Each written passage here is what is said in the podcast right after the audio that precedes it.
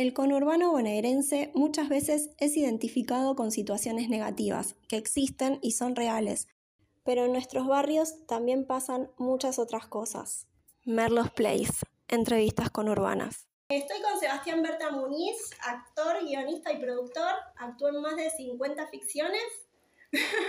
Pasó por Disney y fue VJ de MTV. ¿Cómo estás, Seba? Muy bien, muy contento. Gracias por la invitación. ¿Cómo fue crecer en la República de Aedo? Ajá, qué linda pregunta. Em, a ver, fue... Em, estuvo bueno, la verdad que a mí me gustó. Sobre todo todo el tema de farsa, ¿no? Con, la productora, éramos... Quizás no tanto la, niñez, la niñez la sufrí bastante, porque siempre fui como el grandote del grupo o el gordito y todas esas cosas, entonces quizás la niñez la sufrí mucho más que la adolescencia, donde eh, gracias a farsa y gracias a hacer cortometrajes encontré como un gueto donde nos podíamos expresar y no sentirnos tan bichos raros. Y la niñez fue un poco más compleja, em, pero la adolescencia estuvo bueno, porque aparte vivíamos mucho en las calles de Aedo.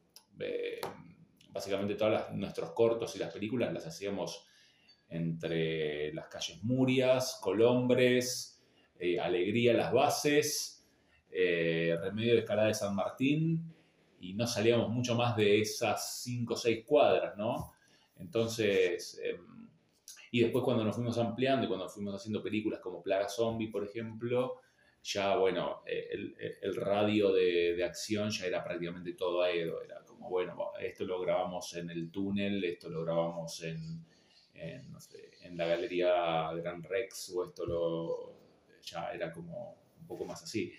Eh, y crecer ahí estuvo bueno también, porque fui a una escuela de, que se llama el Centro Cultural Aedo, y toda la primaria la pasé en, en este lugar que le da mucha bola a todo lo que tenía que ver con lo, con lo artístico.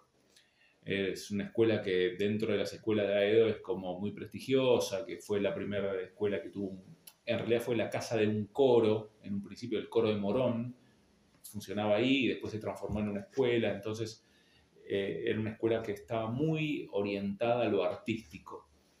Entonces yo tenía taller instrumental, conjunto instrumental, folclore, danza, teatro y un montón de actividades extracurriculares y en ese aspecto me ayudó mucho.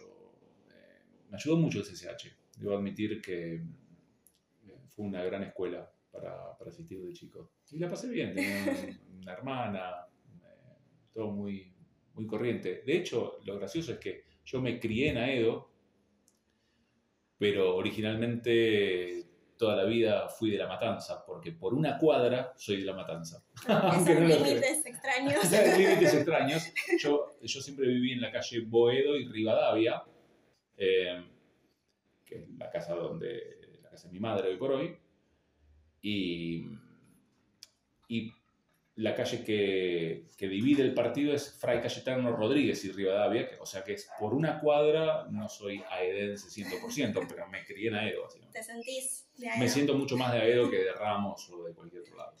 ¿Y hoy en día qué representa el barrio para vos en tu vida?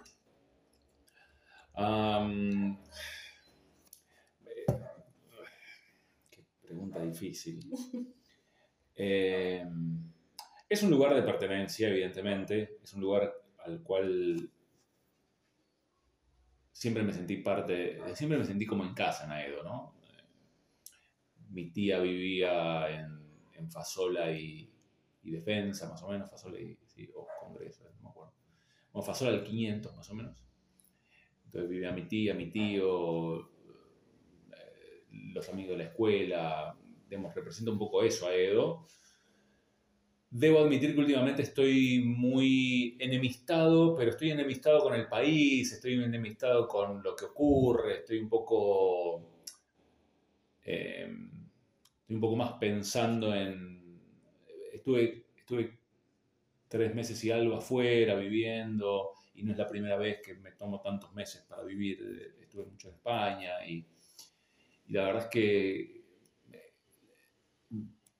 las vueltas cada vez me cuestan más, increíblemente. Me, esta vez me costó mucho la vuelta, realmente. siento que como país tenemos un montón de carencias, lamentablemente, y que, está bien, las comparaciones son odiosas, ¿no? Porque el, tamaño de, una ciudad española es lo mismo que grande como Merlo. De ser, Merlo grande.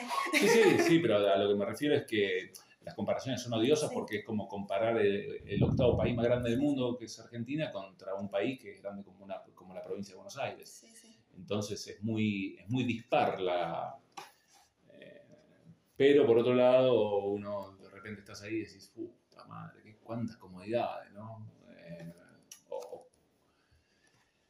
entonces estoy un poco Dios, otra vez ver los cables todos en el, cielo. Me pone muy mal ver los cables, en el cielo, no sé por qué. es locura de uno. Parte del folclore. Parte del folclore, pero por otro lado me, siento muy, muy a gusto, ¿no? Digo, me siento súper bien, me, encanta ir a eh, salir eh, a la calle y conocer a todo lo que, a todo lo que me rodea, ¿no? A todos los vecinos me, me encantan. digo, desde Manuel hasta Carlitos de Dul o no sé, a los taxistas que me siguen diciendo Bosnio. Eso es muy gracioso. ¿Por qué Bosnio? Ah, porque mm, hice un comercial para el Mundial del 2014 donde hacía de Bosnio para Fivertel. Lo hice donde hablaba todo así diciendo yo soy de Argentina, pero yo soy de Bosnia, pero quiero pero quiero que gane Argentina y que gane el Cunacuero, el, el, todo el público no sé qué. Y, fue una campaña tan grande de Fivertel que la pasaban todo el tiempo y quedó y los taxistas estaban fascinados con eso, se cagaban de risa y los, los taxistas que están enfrente de casa, cada vez que me ven, ¿qué hace Bosnio? Pasaron ocho años, pero sin embargo, para ellos soy el Bosnio, lo cual es muy gracioso también, ¿no? Algo que pinta un poco el barrio. ¿Y con Pablo Párez y Hernán Sáez cómo se No los conozco, lamentablemente.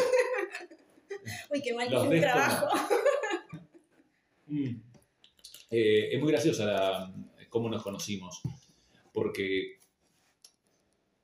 con Hernán Sáez yo fui compañero de la primaria, de toda la primaria, pero no sabía que él era amigo de Pablo Parés, porque él era amigo de Pablo Parés por el barrio, porque vivían muy cerca, vivían a dos cuadras, y yo era compañero nada más de, Hernán. Y algunas veces iba a jugar a la casa, como cualquier chico, pero cuando estábamos por terminar la primaria, em, mi madre pensó que no iba a estar preparado para el cambio de primaria a secundaria, entonces nos llevó a una, a una, a una profesora particular que se llamaba Betty Sayed. Y Betty nos... Em, te preparaba para que entres mejor a la secundaria, básicamente. Y ahí iba Pablo Parés. Y yo lo conocí ahí, en esa especie de profesora particular que nos daba clases para que los chicos entren bien a secundaria y no tengan un golpe de, de realidad como que, bueno, ahora tienen que estudiar de verdad. ¿no? Y, ahí lo conocí a Pablo y como siempre tuvimos eh, esta inquietud artística de dibujar o de expresarnos artísticamente, eh, un día Pablo, que se juntaba con Hernán en la casa de Pablo, se juntaban a hacer cortos y yo no, no, no tenía ni idea, un día Pablo me dice, che, ¿querés venir un sábado a juntarte? Que estoy con un amigo haciendo cortos. ¿Querés venir? Bueno, dale, voy. Cuando llego el sábado a las, no sé, 2 de la tarde después de almorzar, me abre la puerta Pablo y me dice, ah, te presento a mi amigo Hernán. Y yo lo veo a Hernán y digo, Hernán, compañero mío de la secundaria, desde la primaria, hace siete años que lo veo. Ah, boludo, sí, a pleno. Bueno, nosotros hacemos cortos. Ah, joya, dale, hagámoslo. Y ahí nos pudimos hacer un montón de cortos y así fue como nos conocimos, de hecho. Bueno, junto a Pablo y Hernán hiciste la primera película de zombies de la Argentina, que se convirtió en, trilogía y tenían 16, 17 años. ¿Cómo fue todo ese proceso desde que la creación del guion, la filmación, los efectos? Ok, eh, bueno, para entender Plaga Zombie hay que entender de dónde veníamos previamente. Em, fue toda una evolución del juego de niños, digamos, de cómo, cómo, unos niños evolucionan a través del tiempo y se transforman en unos adolescentes que están jugando, pero al mismo tiempo están experimentando algo que en el futuro va a ser su trabajo, básicamente. Em, fue un poco así, nosotros veníamos haciendo cortometrajes, nos juntábamos sobre todo los sábados a hacer cortometrajes, porque Pablo tenía una cámara de video, lo cual no era usual en ese momento. Hoy por hoy cualquier tiene una cámara en un, en un teléfono o en una computadora, pero en ese momento tener una cámara era algo raro, ¿no? Estamos hablando del 89-90. Y... Pero Pablo tenía una. Entonces, decidimos que todos los sábados, como se podía poner títulos, porque tenía tituladora, hacíamos todos los sábados un corto distinto. Y un día, y siempre hacíamos cosas que tenían que ver con o un policial, o un, todas cosas de género, todas cosas que nos gustaban, imitando un poco lo que veíamos en la televisión, ¿no? Imitando lo que veíamos como en Sábado Superacción, por ejemplo. Eh, entonces, en un momento, un cortometraje que empezamos a hacer, nos dimos cuenta que ya nuestro propio lenguaje nos quedaba chico. Entonces, em, claro, tuvimos un, hicimos un corto que duraba media hora o 35 minutos. era como, che, ya para corto es como un toque largo para corto. Y alguien nos comentó y, vio el corto que se llamaba originalmente Bienvenidos a la Tierra. Em, nos comentó que le parecía muy largo para un corto y que si le poníamos, no sé, si llegábamos a 20 minutos, media hora más de, de, de, filmación, básicamente, de material, no sería la palabra material, eh, teníamos eh, un largometraje, porque para tener un largometraje lo que tenés que tener es, algo más de una hora. Cuando nos dijeron eso fue como, ya está, pongamos 20 minutos más de matanza de zombies. Y eso es lo que es Plaga Zombie, básicamente. Plaga Zombie es un corto de 35 minutos más o menos, 40 minutos, alargado un poco por matanza de zombies, diferentes formas de matar zombies, de forma muy divertida, con un final, y se transformó en, en un largometraje. Y nosotros no teníamos en la cabeza, queremos hacer un largometraje nos encontramos con un largometraje. Un poco lo que le pasa a los artistas, ¿viste? Los artistas van pintando y después de repente te encontrás con que, uy, mira, pinté esto, pero eh, como que lo estábamos descubriendo ahí. No, no tuvimos nunca en la cabeza, vamos a hacer un largo. Eso vino después. Eso vino después. Eh, Plaga Zombie nos encontramos con Plaga Zombie. Y eso nos ayudó mucho porque después empezamos a hacer eh, Plaga Zombie 2 sí ya fue pensada como, che, mira, ya tenemos un largometraje, hagamos otro. Hagamos la continuación.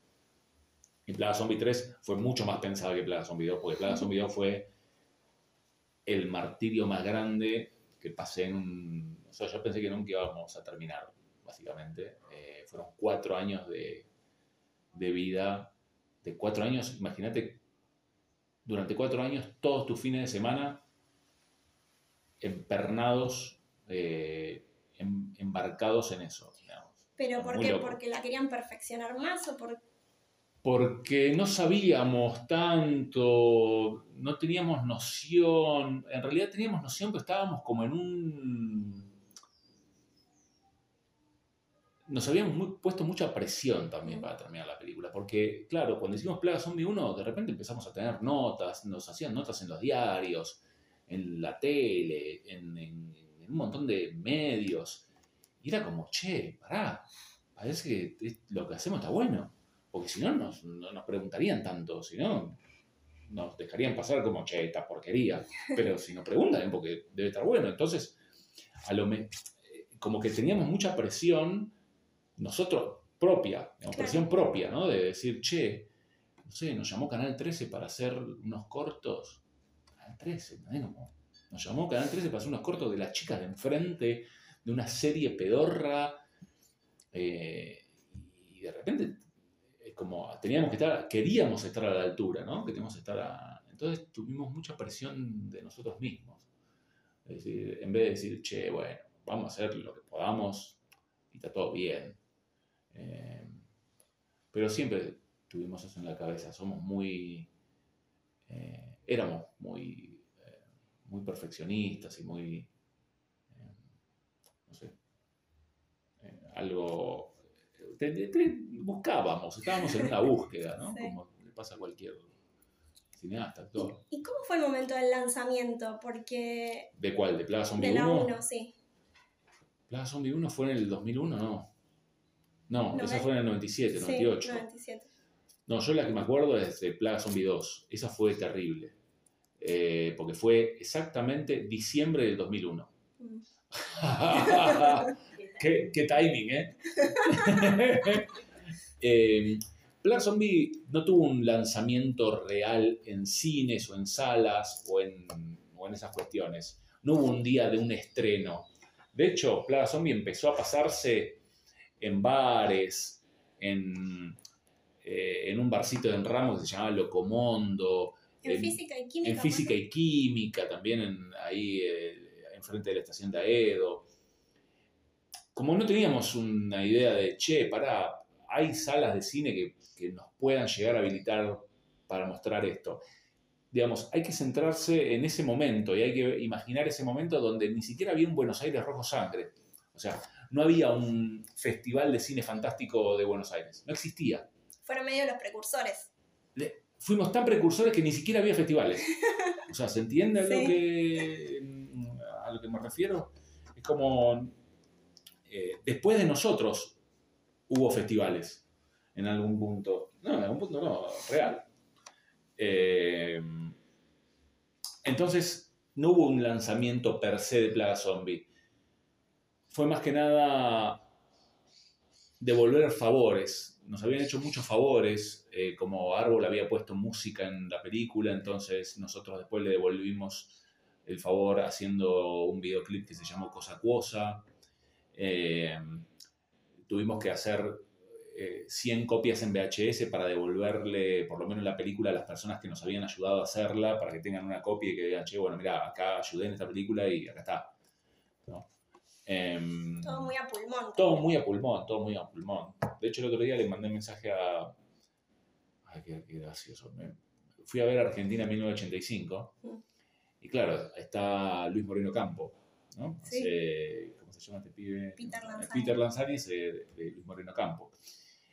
Y nosotros, con Plaga Zombie, eh, Luis, Moreno, Luis Moreno Campo tenía un programa en Canal 13 que se llamaba Forum, La Corte del Pueblo. Sí, me acuerdo. Bueno, nosotros fuimos a mentirle a la cara a Luis Moreno Campo directamente eh, y estuvimos 20 minutos en prime time en Canal 13 hablando de Plaga Zombie, diciendo que yo no quería terminar la película porque al final me muero, entonces por eso nos- eh, teníamos un conflicto con Hernán Sáez. Pero claro, en realidad fuimos a sacar dinero para, con ese dinero, hacer las copias en VHS Mm. Y devolver los favores que nos habían hecho. O sea, una locura, ¿no? Digo, lo, lo pensás hoy por hoy y es como, che, le mentiste al tipo que puso en Cana Videla, no está bueno, ¿no? O sea, lo pienso, digo, si, eh, eh, y me reí, le mandé un mensaje a Kuchevsky y le digo, boludo, ¿te das cuenta que hiciste esta película y nosotros le mentimos? Somos unos descarados totales. Pero también eso te lo da la, la, la inconsciencia de tener veintipico de años. A los 44 lo pensás tres veces y decís, ¿para qué me voy a meter en este quilombo? ¿No? Pasa. Y se hizo la versión yankee y alemana también de la película. Sí, Plaga Zombie 2 se vendió. A ver, son dos cosas diferentes. Eh, Plaga Zombie 2 se vendió prácticamente en todo el mundo. Eh, se vendió en Alemania, se vendió en Francia, en Italia, en España, en Estados Unidos, en Canadá, en México y. No sé si en Inglaterra, no me acuerdo si en Inglaterra, pero bueno, en, en varios, en varios países del mundo eh, la distribuimos, ¿no? Porque tuvimos la suerte en un momento de, de poder viajar con la película, que nos invitaron a distintos festivales de cine de género y fuimos atrás de la película a tratar de darle un apoyo y con eso nos compraron las películas. Sea, venían y de repente nos decía, de hecho así formamos la productora. Digamos, la productora fue a raíz de que gente quería invertir en nosotros y nosotros no teníamos cómo facturarlo. ¿Se entiende? Fue como, che, fuimos a presentar las películas y de repente venía un yankee y nos decía, che, yo les quiero poner acá la moneda para distribuirla en Estados Unidos. ¿Cuánto vale? No teníamos ni puta idea, ¿entendés? Entonces, a partir de eso tuvimos que poner una, una productora para poder facturar al exterior y nada, una locura, ¿no? De repente estás en, en una vorágine que... eh, y, y Plaga Zombie es la que se vendió en Alemania y en, y en distintos lugares, pero fue la 2. Lo que ocurrió muchos años después es que un chico que nos había ayudado en Plaga Zombie 2, que se llama Walter Rivero, eh, oriundo de Castelar, así que de aquí nomás, nos había ayudado muchísimo con la... viniendo a ser de zombie, viniendo a ser de... nada, ayudó, ayudó mucho. Pero se fue a vivir a Nueva York. Eh, y se fue a vivir a Nueva York, nada, levantando valijas en el aeropuerto, otro plan de vida. Y, mm, y un día se puso en contacto, por- o le mostró la película a un par de amigos, y se puso en contacto con uno que se llama Gary Medeiros, eh, que tiene nombre como de portugués, pero es eh, eh, yankee. Y dijeron, che, nos encanta Plaga Zombie, nos, nos voló, les voló la peluca. Y dijeron, che, ¿podremos, ¿podremos hacer Plaga Zombie 4? ¿La podremos hacer eh, acá en Estados Unidos? Y medio que nos llamaron, nos mandaron un mail, no sé cómo, cómo carajo fue, y nosotros le dijimos, miren, nosotros, si no tenemos que hacer nada nosotros, porque nosotros ya era como, ya hicimos tres, 15 años de mi vida dedicado a Plaga Zombie, ya está, capítulo cerrado. Nunca existe el capítulo cerrado. La verdad que nunca, porque ahora se estrena el documental, así que nunca hay un capítulo cerrado. Pero. eh, y nos dijeron, che, queremos hacer Plaga Zombie 4. Y nosotros le dijimos, bueno, háganla. ¿Y la quieren hacer en inglés? Háganla. A pleno, sí, no, no tenemos problema. Ayudamos un poquito con unos cameos ahí mínimos. Y pero bueno, está ahí Plaga Zombie 4, que se estrenó el año pasado en el Buenos Aires Rojo Sangre. Es otra cosa, porque tiene otros personajes, está hablada en inglés, eh, pasa en otro país también, qué sé yo. Es como un crossover divertido si lo ves con los ojos de, che, boludo, de Aedo a Nueva York, ¿qué pasó en el medio? Si lo ves con esa, desde esa óptica, decís, bueno, está muy bien. Obvio, está muy bien. Sí, sí, sí, estamos nosotros, estamos contentos. O sea, yo jamás imaginé en mi vida, digamos, cuando empezamos a hacer Plaga Zombie, que teníamos 16 años, si me hubiesen dicho en ese momento, mira, van a pasar 25 años y un yankee va a estar haciendo Plaga Zombie 4 en Nueva York, yo le decía, me estás cagando. No, mentira, es mentira. O sea, no, no, no lo hubiese creído, pero ni en... O sea, la vida a veces te sorprende más de lo que imaginas. Y eso es un- algo para agradecer. Y también una miniserie animada. Sí, eh, Ayar B, que es un dibujante, hizo una serie de 3, 4 capítulos que se llama Plaga Zombie, la, la serie animada. Tremendo. Y fue también muy tremendo todo lo que pasó a los 20 años. Ya van como 25. Se cumplen 25 años de Plaga Zombie, sí. Y de hecho ahora, yo el viernes, no, el sábado, no, el domingo, perdón. El domingo se estrena el documental de Plaga Zombie que se llama Un Millón de Zombies. Y se estrena ahora y lo grabamos hace, hace un tiempo. Camilo y Nicanor, Camilo de Cobo y, y Nicanor Loretti hicieron un documental sobre Plaga Zombie, lo cual eh, le pone la tapa a mi ataúd, ¿no? Como evidentemente, como cuando uno, cuando, y cuando tenés un documental ya está, listo, ya está, listo, te puedes morir tranquilo, que, que está en la, total, veamos el documental de, no, ¿te acordás lo que hicieron? Ya está, Bueno, y ahí contaste un poco, yo quería saber eso, cómo se había gestado Farsa, pero más o menos me fuiste comentando y produjeron videos un montón, o sea, a lo pavote, sí, Ataque, Miranda. sí, un montón, hicimos un montón de videoclips, sobre todo, toda nuestra vida fue medio como, no sé cómo explicarlo, a veces no tienen explicación las cosas, pero todo fue muy como, muy natural en algún punto, como, ah, Árbol la estaba pegando en el noventa y pico, era como la banda que nosotros íbamos a ver. O sea, Pablito Romero, como WhatsApp, como que hace Pablito, manda, vamos a tomar mate, dale Sí. a, a ese nivel de, de- de amistad. Y Árbol era la banda que íbamos a ver y de repente era como natural pedirle música a Árbol para que ponga música en Plaga Zombie. ¿A quién le íbamos a pedir? Si eran nuestros amigos. ¿A qué le vamos a pedir a otro que no conocemos? ¿Para qué? Entonces ellos pusieron música en la película y cuando ellos empezaron a tener como un poco de presupuesto para hacer cosas y no sé qué, fueron a los primeros que recurrieron, fue a nosotros para decir, che, queremos hacer un videoclip. Y nosotros no cobramos cosa a cosa. O sea, no cobramos nuestro cachet de, de trabajo. Sí hubo dinero para producirlo, pero dinero que puso la banda y nosotros le regalamos como, bueno, te regalamos la edición, te regalamos eh, las locaciones, la filmación, nuestro día de laburo, todo eso te lo regalamos. Y hicimos cosa a cosa. Claro, cuando hicimos cosa a cosa estuvo buenísimo, fue muy divertido el tema de las piletas, de entrar y imaginando como un mundo subterráneo donde todas las piletas se, unen, eh, que a los pibes de ataque les encantó. Y nos llamaron los pibes de ataque. Me dijeron, che, boludo, ¿ustedes hicieron el videoclip de Árbol? Sí. Bueno, ¿no quieren hacer uno para nosotros? Bueno, fue como natural, nos llamaron. Entonces, en un momento, y el segundo videoclip que hicimos fue eh, Arranca de Corazones. Sí, me acuerdo. Y Arranca de Corazones fue, es, sigue siendo un hitazo. O sea, va a ser un clásico dentro de, no sé, 10 años la gente va a decir, ¿te acordás que yo entraba al, cumpleaños de 15 con más, dame un poco más? Y va a pasar así, o sea, es así, pero fue un hitazo y nosotros estuvimos pegados a ese hitazo.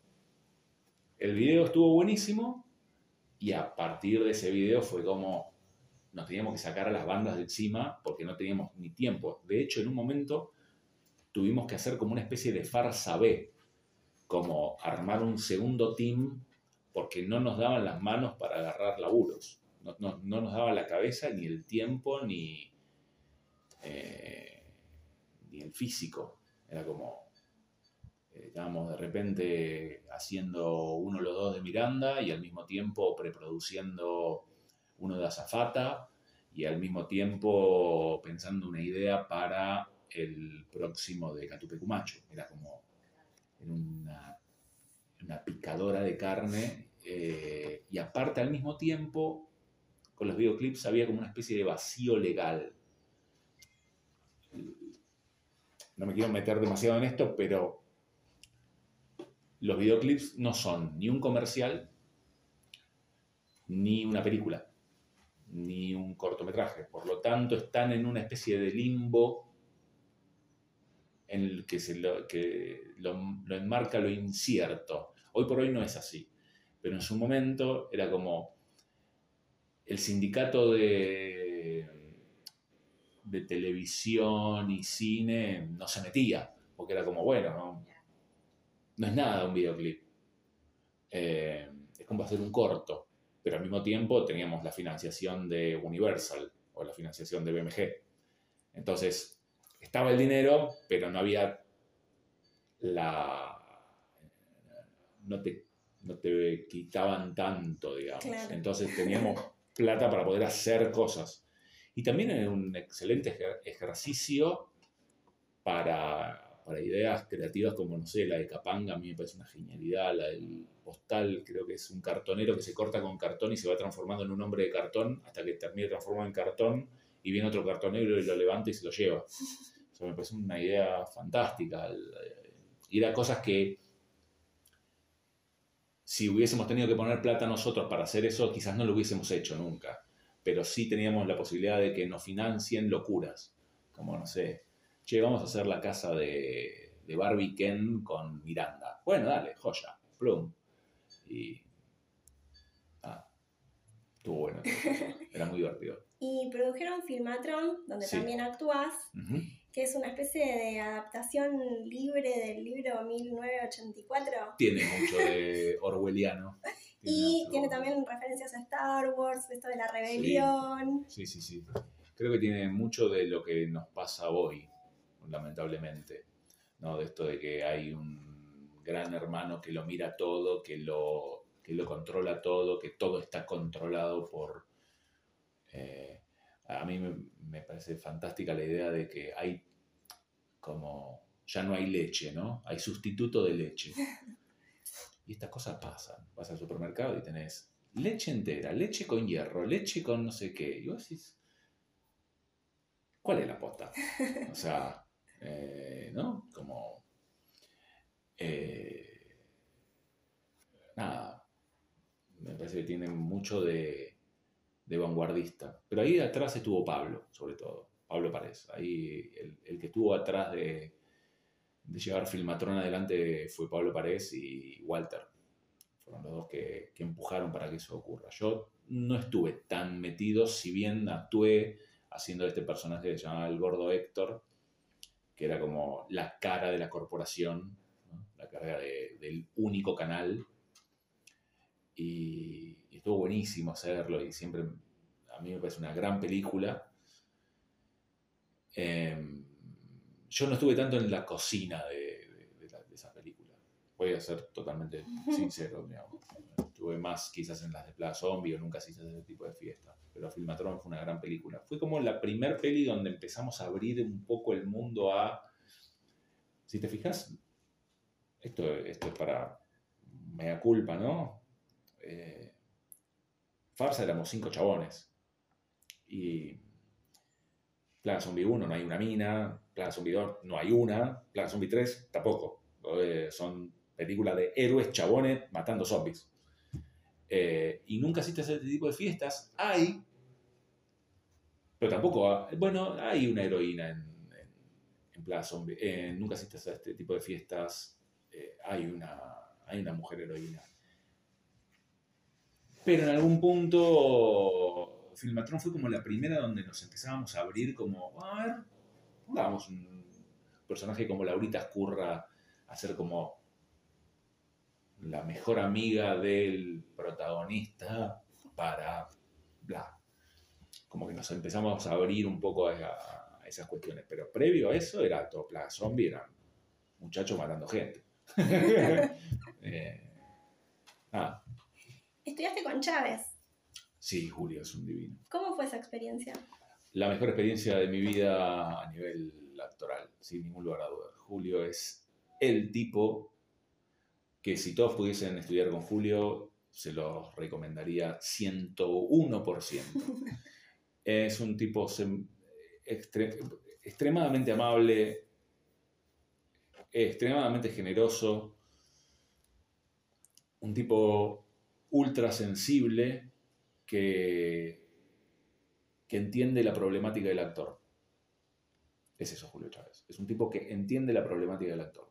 Y es un obsesivo absoluto de el problema que tiene el actor. Que el problema que tiene el actor sencillamente es qué hace en la escena que tiene que hacer. ese es el problema que tenemos los actores. Como, che, esta es la escena donde él hace esto, pero en el fondo está diciendo tal cosa. ¿Cómo se descula esta escena? Y es un tipo que a mí me hizo volver a querer actuar cuando... Porque cuando yo salí de la secundaria, no sabía muy bien qué hacer de mi vida, pero claro, todos me ponderaban que, che, mira, está bueno lo que haces como actor. ¿Por qué no te fijas por ahí? Viste, y uno medio guiado por, por como la inexperiencia y por, porque te dicen, che, me parece que es por acá. Y, y, bueno, fui al conservatorio, a la Escuela Municipal de Arte Dramático el mismo año que entrar a la EMAD es muy difícil, como que se anotan, no sé, 2.000 pibes y entran 500. Y yo tuve la suerte de entrar en esos 500. Se ve que algo de talento debo tener por ahí. Entonces, eh, quedé ahí. Y esto habrá sido en mm, febrero, sí, aproximadamente en febrero. Claro, febrero, marzo, abril, mayo, junio, julio, agosto, septiembre. En septiembre todos esos meses, hasta septiembre, la escuela fue un caos total, porque se cayó un balcón, me acuerdo, un quilombo atómico, marcha, protesta, no teníamos clase nunca. Cuando teníamos clase tenía clase con un profesor que me odiaba, que se llamaba Enrique Dacal. Te mandamos un beso. Eh, eh, sí, sí, yo lo odié atómicamente eh, y me odiaba, ¿viste? Me odiaba, porque claro, yo venía de, no sé, de repente yo venía con el diario y le decían, chicos, miren, me hicieron una nota en el diario por plaga zombie. Y para él era como, ¿y qué carajo tiene que ver con esto que venís a estudiar teatro? ¿Viste? Era como la academia. Y yo venía de otro palo. Y me hizo odiar la actuación. De hecho, un día me dijo, ¿para qué venís? ¿Para qué venís acá? Y al mismo tiempo, en septiembre, me toman como conductor de MTV. Entonces, en un momento era como, che, hace seis meses que vengo con este tarambana que me viene puteando todos los días. Y en MTV me hacen hacer lo que, lo, lo que quiero, lo que se me canta el culo también. Yo tenía 21 años, ¿no? Y fue como, más sí, y mandé un poco a la mierda a la EMAD. Y años, y años posteriores, eh, Paulo y Walter van a lo de Julio Chávez y me dicen, boludo, tenés que ir ahí porque te va a cambiar la cabeza. Y yo no quería saber nada con actuar, nada. Y porque había tenido una experiencia muy traumática. Y cuando fui a lo de Julio, me di cuenta que no. Era como, ah, Era el método. más que el método, el profesor que te toca. Sí. Si de repente tenés un profesor que, que te impulsa y que es empático y que, te, y que te impulsa a sacar lo mejor de vos, y tenés el cielo ganado. Ahora, cuando tenés un profesor que lo único que hace es darte con una, darte con una fusta eh, y no saca nada bueno de vos, y lo más probable es que uno eh, tire la toalla rápidamente. ¿no? Me pasa un poco eso. Mencionás eh, MTV. ¿Cómo fue que llegaste y qué recordás de esas épocas? Ay, eh, Yo me reacuerdo. me acuerdo, de acordarme me acuerdo un montón de cosas. Anécdotas a patadas, anécdotas miles, miles, miles, miles, miles. Eh, este es el capítulo eh, Recordemos el menemismo. Eh, ¿Cómo llegué? Bueno, yo tenía un programa de radio en Morón con un amigo que se llama Matías Nutkiewicz. O sea, siempre fui muy culo inquieto, como podrás ver. Como cuando no estaba haciendo un programa de radio, estaba haciendo esto, lo otro, no sé qué. Como... Ahora estoy menos, menos culo inquieto, pero porque la edad. Eh, pero sigo siendo así como, bueno, y ahora podríamos hacer tal cosa. Y estaba haciendo un programa de radio que era por las noches, en una radio que se llamaba GBA. Y un día Matu viene y me dice, che, parece que MTV hace un casting para buscar conductores en Pachá. Imagínense, Aedo, Pachá, es como el culo del mundo para nosotros, ¿viste? Cuando vivís en el oeste te dicen algo que está cerca de la costanera, es el otro lado, como el culo del mundo. Sí. Y dije, no, yo ni pedo voy a Pachá, no. Y aparte habíamos terminado, el programa iba como hasta las 3 de la mañana y Matu quería ir a las 10 de la mañana del otro día a Pachá, a hacer la cola para no sé qué. Yo, ni en pedo, ni, ni- ni- ni loco. Pero en el mismo, al mismo tiempo yo tenía que ir hasta Palermo a vender una plaga zombie.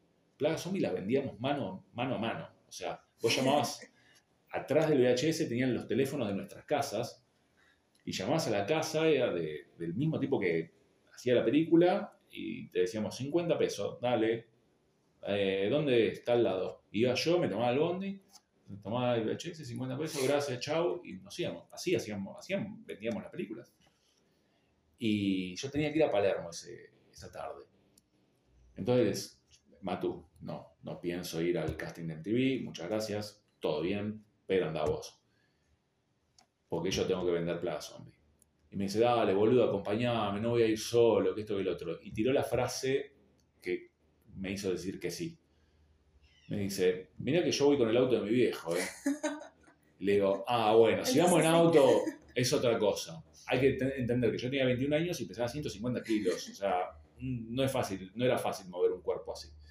Entonces, me dice, yo voy con el auto. Entonces le digo, bueno, ok, yo te acompaño, pero si vos después me acompañás a vender Plaga Zombie.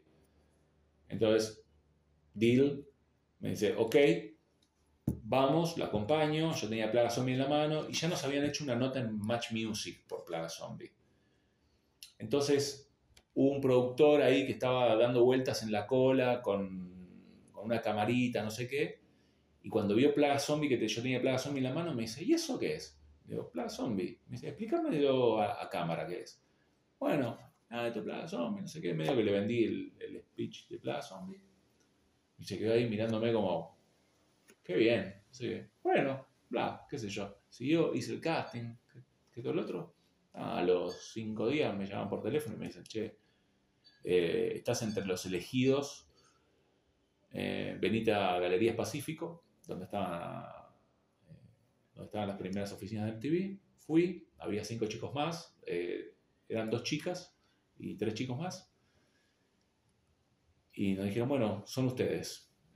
vamos a hacer un programa. Ese programa va a salir el fin de semana y la gente va a poder votar a través de internet quién quiere que sea el, el, nuevo conductor de MTV. El premio es quedarse un mes como conductor. Joya, buenísimo. Fui, hicimos el programa, en el programa estuvo muy bien porque siempre haciendo pelotudeces, como, como mi cerebro lo indica, y me terminé quedando dos años y pico. El premio era un mes y yo me quedé terminando dos años y algo, así que nada, sé que hacía las cosas bien. O también era muy desfachatado, ¿no? Era como, no me importaba nada, realmente, no me importaba nada. A los 21 años no te importa nada, nunca. Y era como un mono con escopeta, ¿no? Me decían, che, haz lo que quieras. Yo venía con ideas me decían, sí, vamos a hacerla, sí, vamos a hacerla. Entonces era como una alegría absoluta, era como, che, ¿podemos hacer esto? Sí, dale, a pleno. Y, y anécdotas tengo a patadas. ¿Y alguna puntual que recuerdes? No. Eh, hay, miles, no sé, viajes sobre todo, mucho viaje. Bueno, quizás de las mejores anécdotas, quizás la mejor anécdota de mi vida fue la primera vez que fui a Miami, que me mandan un pasaje para ir a Miami y primero que fui en business, cosa que tranqui. American, Airlines, Buenos Aires, Miami, ocho horas en business, ¿no? Como champán así de movida. Llego, me vine a buscar en una limusina. No. Sí, sí, sí, sí. Y es muy gracioso porque me vino a buscar un señor con un cartel que decía Señora Núñez. Señora. Señora Núñez. Porque eras Berta. Claro. Señora Núñez. Entonces era como, yo nunca atiné a que era esa, esa persona. Entonces me quedé, estuve como una hora y media esperando que me viniese a buscar a alguien al aeropuerto, sin tener, no había celulares, entonces no tenía a quién llamar tampoco. Hasta que en un momento fui y le pregunté, disculpe, ¿usted está buscando a alguien de MTV? Y el cubano me dijo, sí, estoy buscando a la señora Belta Núñez. No, soy yo. Soy yo. Así que eh, me llevó al hotel, hotel cinco estrellas, llego a la oficina de MTV y estaba Charlie Singer, el CEO de MTV de ese momento, que es muy gracioso que él se, hacía llamar Carlos Cantante. Claro. Él mismo, se, un, un chabón de Boston, que decía, no, yo soy Carlos Cantante. Bueno, todo bien. ¿Y cómo te llaman en realidad? Charlie Singer. Bueno. Joya. Eh, que, eh, llego y me dice, bueno, Berta, ¿qué querés hacer? Y me digo, ¿cómo que quiero hacer? dice, claro, ¿qué querés hacer? Y yo, no sé, muchachos, ustedes me trajeron acá. Díganme, ¿qué hago? No, no, no, ¿cuánto te quedas? No sé, mi pasaje tengo de vuelta, es una semana. Ay, qué cagada, porque el domingo toca Korn. Para, cámbiale el, vuelo a Berta para que se vaya el lunes, porque el domingo toca Korn. ¿Fuiste a la NBA? No. Bueno, sácale un pasaje para que vaya a ver a la NBA. Che, ¿conoces los estudios Universal, Disney y eso? No, no, la primera vez que estoy en Estados Unidos. Ah, bueno, sácale un pasaje para que se vaya a Orlando y para que conozca Disney y cosas de esas cosas. Un genio. Supuestamente me llevaron para firmar un contrato y nunca firmé ese contrato, que era mi contrato de vinculación con MTV. Eh, nunca lo firmé.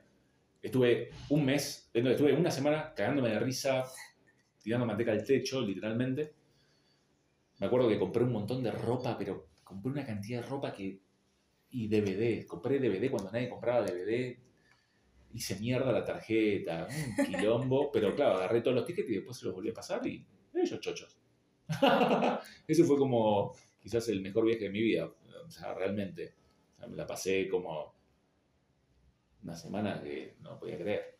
Bueno, anécdotas así, un montón. Después fui a los MTV Movie Awards, conocí a Josh Lucas, a Gwen Stefani, a, no sé, a Cristina Aguilera.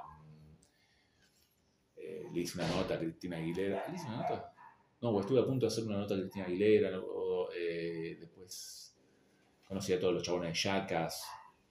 Eh, yo qué sé. bueno, y a, la gente de acá, al mundo musical de acá, a todo el mundo. Fue muy gracioso cuando conocí a Zeta también. Porque eh, Z producía una banda, bueno, eh, Z producía una banda que se llama Odisín, y yo los iba a presentar en Museum, y, cuando voy camino al, camerín, sale, sale Z Bocio de adentro. Entonces, claro, mi cerebro es como, ah, Z. es pelado y es petizo, pero es un soda estéreo. Es como, qué emoción, voy a conocer un soda estéreo. Y viene caminando y me dice, Casa Berta, ven y que te presento un como si me conociese de, toda la vida. Claro, me veía todos los días en TV, pero para mí era como. Me está hablando así como, ¿qué onda? Y no podía creer, eso, eso sí fue medio, medio loco. y después, no sé, al medio de acá, todo el mundo. Con muchos he tenido mejor onda que con otros, no sé, con los Kuriaki siempre la mejor porque eran muy amigos del productor de MTV, Pato Verdi. Eh, nada, estar ahí era como estar hoy por hoy, ser como streamer como, como Ibai, digamos. ¿Se entiende? Como a ese nivel de hacer conductor de TV era como más top y más en la onda no se podía estar. la verdad. Estuviste laburando en microteatro. Sí. ¿Y cómo fue todo eso? Lo más. Lo más. Microteatro me encanta. Es una experiencia muy divertida me parece súper moderno el concepto. Me parece que es la forma millennial de, acercarse al teatro. Eh, la verdad que a mí me parece una, es fascinante. Em, es una experiencia divina. Hice tres obras ahí. Una que se llamó Deconstruidos, que es muy buena, muy divertida. A mí me divierten mucho los textos de esa obra. Está en tu canal esa. Está en mi canal, sí. ¿La viste? Sí. sí. Es muy graciosa. Es gracioso lo que pasa. Son dos tarados. Son dos tarados. Son dos tarados que no saben qué carajo es de construirse, no tienen ni la más puta idea y hablan como si supiesen algo, no sé qué. Eh, esa obra me encantó voy a hacerla. Eh, después hice otra que se llamó eh, Fantasmas de Shadow of Love, como, como Ghost, la sombra del amor al revés. Después hice otra que se llama. Eh, ay, ¿Cómo se llamaba? La de las risas. Eh, no te rías. Bueno, no me acuerdo ahora. Eh, pero es un excelente ejercicio porque son obras cortas de 15 minutos y tenés la posibilidad de, viste, de entrar y salir, entrar y salir, entrar y salir, entrar y salir. Se hace un poco medio repetitivo, no lo voy a negar, como actor a veces es poco extenuante estar como 15 minutos y de vuelta a hacer lo mismo. 15 minutos y de vuelta a hacer 15. Eh, pero como ejercicio para poner en práctica cosas que quizás no harías a nivel más mainstream, por así llamarlo, eh, me parece un, gran, gran acercamiento. Y aparte está bueno también la idea de, de que haya un bar abajo y que y que se acerque gente joven al teatro. ¿Viste? El teatro suele ser como... Mucha gente joven le tiene un poco de rechazo al teatro de calle corriente. Es como, no, van señoras grandes, eh, perfumadas de heno de Pravia. Eh, eh, y, y microteatro tiene esta cosa medio como joven, ¿no? Es como... Canchero. Es un toque canchero, no es como teatro pedo, no teatro pedorro, porque en Argentina en general no hay teatro pedorro, hay muy buen teatro.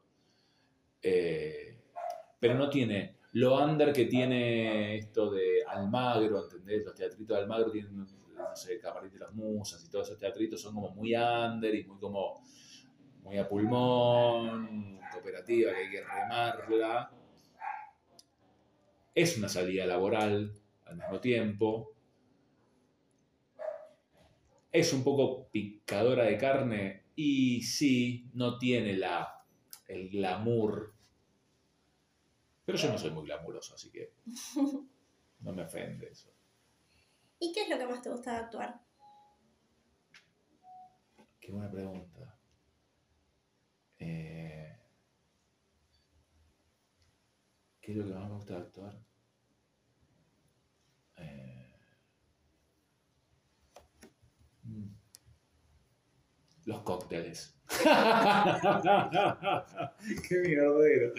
Eh, el cóctel después. El cóctel. Eh, ir a comer. ir a cenar. como el tercer tiempo de los El tercer tiempo. Eh, claro, exactamente. El tercer tiempo. Lo que más me gusta de actuar, el tercer tiempo. Evidentemente. Sin ningún lugar a dudas. Eso es lo que más me gusta de actuar. No, pero digo, más allá de eso. es cierto que hay cosas que están buenas actuarlas. hay, es un problema actuar, ¿eh? O sea, parece como, ay, qué bueno actuar, no sé Es un quilombo. Hacer una escena bien requiere un esfuerzo extra. Como, che, ¿de qué habla esta escena? ¿De qué habla Hamlet cuando habla con la sombra de su padre? ¿De qué habla, eh, no sé, eh, en El monje negro? ¿Qué quiere decir? No, a veces a mí me gusta mucho lo que, lo que dice David Mamet, ¿no? David Mamet habla de, que los actores a veces sobrepensamos las cosas y sobredimensionamos algunas cuestiones. Nuestro trabajo es mucho más sencillo. Nuestro trabajo es, hay un libreto, hay un texto, hay que saberlo y decirlo lo más verdaderamente posible. O sea, el texto dice, mi amor, nos vamos a separar. Bueno, eso tiene que ser creíble. Si uno lo cree, lo cree el otro. Y si el otro lo cree, lo cree el, espectador. La escena, la, la escena siempre la cuenta, la crea el espectador, no el actor. El actor no tiene que crear la escena. El actor tiene que hacer lo que hacen los actores, que es decir la letra, pararse en el lugar que le indican y ser verosímil. Ese es el trabajo del actor. Eh, la escena la, crea el espectador, siempre. Nosotros, nuestro trabajo no es crear una escena, nuestro trabajo es decir lo que tenemos que decir. Eh, y lo que más me gusta un poco es, es eso, quitarle un poco esta cosa solemne, ¿no? La solemnidad en la actuación a mí me la baja tanto eso. ¡Oh, Dios! ¿Qué me quiere contar? Contame lo que me quiere contar. Y no me conté boludeces. A mí, me. Cuando veo obras o cosas que no van al hueso, termino. me aburren en general. Prefiero que sea como, che, a ver, ¿qué me quiere contar esto? Ah, ah esto sí no sé, en el teatro hay algo vivo, por ejemplo, que es muy diferente a hacer cine o hacer televisión. Hacer cine, hacer televisión es mucho más... Eh, mucho más esquematizado y tiene otras cosas también, tiene como, tiene, como la cámara a veces puede estar acá, tenés mucho más matices y es todo mucho más pequeño a la hora de actuar. En cambio, el teatro tiene que ser como grande, porque para que te vea el de la fila 14, tiene que impresionar. Tenés que llegarle al tipo de la fila 14, ¿no? En cambio, el cine y la tele tiene la, la, proximidad de la cámara, que son dos cosas distintas, ¿no? Yo soy mucho más amigo de la cámara porque particularmente vengo de ese mundo, vengo de hacer cortos primero y después teatro pero la mayoría de los actores viene de la otra escuela, viene de primero hicieron teatro y después hacen cine o televisión o lo que fuese. Al venir al revés, eh, se me hace que me gusta más, pero no sé qué puedo decir, qué es lo que más me gusta de ser actor. No sé. puedo, decirlo, eh, puedo decir lo que menos me gusta. Que lo que menos me gusta es la incertidumbre laboral, que es un problema enorme para los actores esta cosa de, y ahora suena el teléfono, hoy comemos faisán y mañana las plumas, esa frase es muy típica de actores, pero existe, es verdad. Como quizás pasan meses que vos decís, che, y caminas por las paredes y eso, eso es un problema para los actores. Mm. Pero bueno. Eh, pero también es una profesión fascinante, ¿no? Al mismo tiempo, porque de repente pasan estas cosas, de repente estás en Miami, te vienen a buscar en limusina y al otro día te está tomando el tren a Merlo. Es así. Pero la vida es así. Y, por otro lado, es maravillosa que, que, así sea, digamos. Eh, me gusta que sea así. me gusta que tenga esos vaivenes. Y para cerrar, si tuvieras que resumir a Edo en una palabra, ¿cuál sería y por qué? Eh,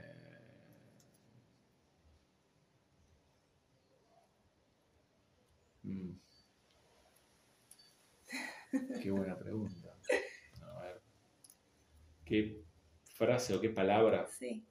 ¿Qué palabra o qué frase? ¿Qué palabra? pero de última puede ser una frase también. No, y la palabra es casa. Mm. No, la palabra es casa.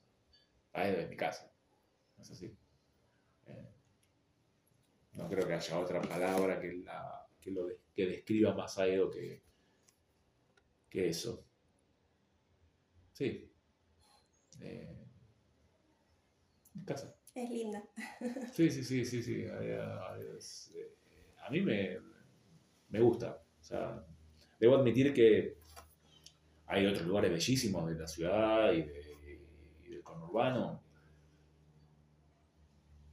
Yo también me siento muy a gusto porque, no sé, quizás desde que soy muy chico vivo ahí y, no sé, y me siento cómodo y Ojo, viviría en otro lugar, ¿eh? Viviría en otro lugar tranquilamente. Pero siento que hay algo de lo cotidiano y de lo... De, esto de, de bajar y saber que, no sé, a veces cuando no estoy en casa, por ejemplo, eh, mi vieja un amigo o, Goyo pasan a mi perra, por ejemplo. Y la gente del barrio, cuando ve a Pancha, eh, está bien, está bien Seba, porque está pancha sola caminando con... Ah, no, y como que se preocupan. Me parece que eso está bueno que pasa. Eh, bueno, Seba, ¿querés contarnos, eh, recordarnos tus redes o contarnos algo más de algún proyecto o algo? bueno, algo que se viene, calculo que post mundial o año que viene, es una serie que estuve haciendo que se llama El mejor infarto de mi vida que es sobre la vida de Hernán Casiari. Sí. Eh, con Alan Zabag, que Alan hace de Hernán. Yo hago de su mejor amigo, que es el Chiri, ¿no? Eh, que me llamo David. Soy su editor al mismo tiempo. Em, en, la, serie también está Rafael Spregelburg. Rafa, ¿lo conoces? El del hombre de al lado. Ah, sí, sí, sí, sí, yo sé quién es, me encanta. Estuvo en Días de Vinilo también. También, claro, sí, sí, me encanta. Eh, Rafael, eh, Olivia Molina, que es la hija de Ángela Molina, una actriz española muy conocida, eh, y Manuel Arias, que también es un, histórico español, Eleonora Wexler y gran elenco. Así que esto se viene para Star Plus, calculo que el año que viene. eso ojalá que le vaya muy bien, porque me vendría muy bien que le vaya muy bien. eso es lo que se viene. También estuve haciendo cosas en España para HBO, hice un capítulo para la segunda temporada de 30 monedas con Alex de la Iglesia, eh, que calculo que saldrá también el año que viene. Se viene un millón de zombies, también el documental, y por ahora eso, por ahora. Dios dirá, Ah, bueno, tengo que hacer unos doblajes también para una. Ah, no, se viene también una película que se llama Cosa de Mandinga.